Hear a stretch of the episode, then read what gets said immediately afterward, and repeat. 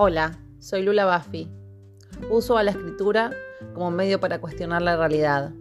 Expongo mis protestas e inquietudes en un raconto de cuentos.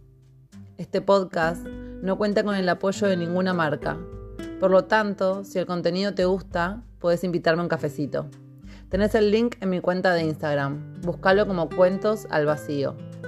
También puedes compartir con tus amigos y familia para llegar a más personas. Espero que lo disfrutes tanto como yo al escribirlo.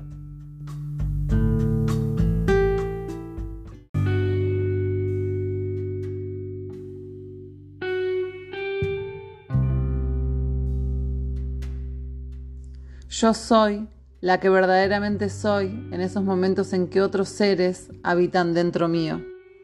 Esos seres que aparecen por momentos para que mis zapatos despeguen del piso, de chica aparecían bastante seguido.